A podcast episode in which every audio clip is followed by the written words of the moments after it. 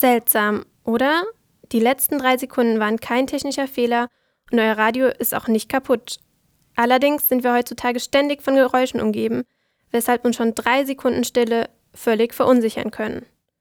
Man geht davon aus, dass die Welt jährlich um ein halbes bis ganzes Dezibel lauter wird. Nicht nur Martinshörner, sondern auch Vögel sind im Vergleich zu früher lauter geworden, um dem Lärmpegel entgegenzuschallen. Bei dem ganzen Lärm, der uns täglich umgibt, empfinden wir Stille da eigentlich noch als angenehm? Für kurze Zeit finde ich es okay, aber es ist schon oft so, dass ich dann irgendwie den Fernseher anmache oder das Radio, einfach um irgendwie Hintergrundgeräusche zu haben und sich nicht ganz so alleine zu fühlen. Mir ist Stille eigentlich eher unangenehm, äh, vor allem weil man es ja auch im Alltag gar nicht mehr so gewohnt ist, dass halt etwas total still ist, weil egal wo man sich befindet oder wo man sich aufhält, man hört immer, ob es jetzt ein Zugrauschen ist, ein Vogelzwitschern, man ist nie in dieser richtigen toten Stille. Viele Menschen beunruhigt Stille.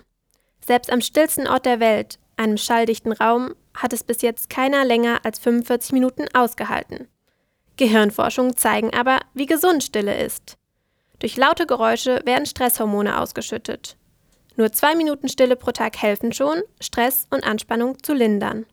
Zeiten der Stille, wo man wirklich nochmal ähm, alles von außen wegschieben kann und sich ganz auf sich konzentrieren und ganz auf das, was sich dann einstellt, halte ich für sehr, sehr wichtig. Christiane Leiste ist Programmleiterin des Mindful Leaderships Projekts der Hochschule Osnabrück. Hier geht es um die Themen Achtsamkeit, Führung und Zusammenarbeit. Der Präsident der Hochschule Osnabrück unterstützt dieses Projekt aus Überzeugung. Aus diesem Grund wurde vor ein paar Jahren der Raum der Achtsamkeit auf dem Osnabrücker Campus eingerichtet der wird jetzt ähm, schon viel genutzt, weil da finden auch viel, das ist ein ganz großer Raum mit wunderbarer Ausstattung für Yoga, Tai Chi und, und so weiter. Und da sind halt keine Tische und Stühle drin. Auch auf dem Lingener Campus gibt es die Möglichkeit, in einem separaten Raum abzuschalten. Er befindet sich in einem externen Gebäude am Konrad-Adenauer-Ring.